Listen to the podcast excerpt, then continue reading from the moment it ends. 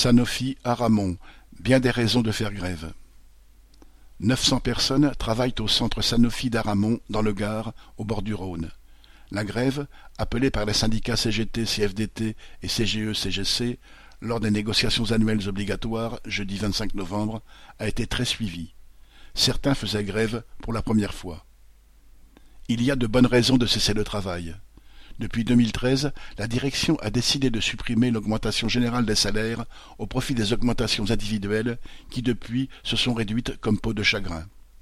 La charge de travail a énormément augmenté avec les nouveaux projets de recherche sur des produits à Aramon et Sisteron.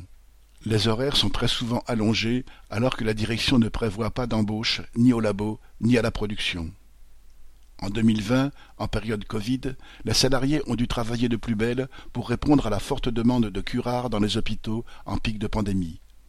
Depuis deux ans, la direction cherche des volontaires pour travailler le samedi au labo contrôle qualité pour résorber la charge de travail, preuve d'un manque d'effectifs. Cette charge de travail est devenue si pesante que plusieurs travailleurs sont partis en burn-out sans être remplacés. C'est dans tous les secteurs que les conditions de travail s'aggravent et que le sous-effectif est criant. Les salariés demandent l'embauche immédiate des cinquante-neuf travailleurs précaires qui assurent de fait des postes pérennes.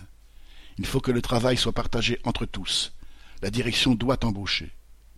Il faut augmenter les salaires, ils doivent passer avant les profits des actionnaires de Sanofi, profits qui atteignaient 12 milliards d'euros en 2020. Au troisième trimestre de 2021, ils s'étaient déjà accrus de 11%. Lundi 29 novembre, la direction a proposé une augmentation de 0,8%. C'est dire qu'il va falloir remettre ça. Correspondant Hello.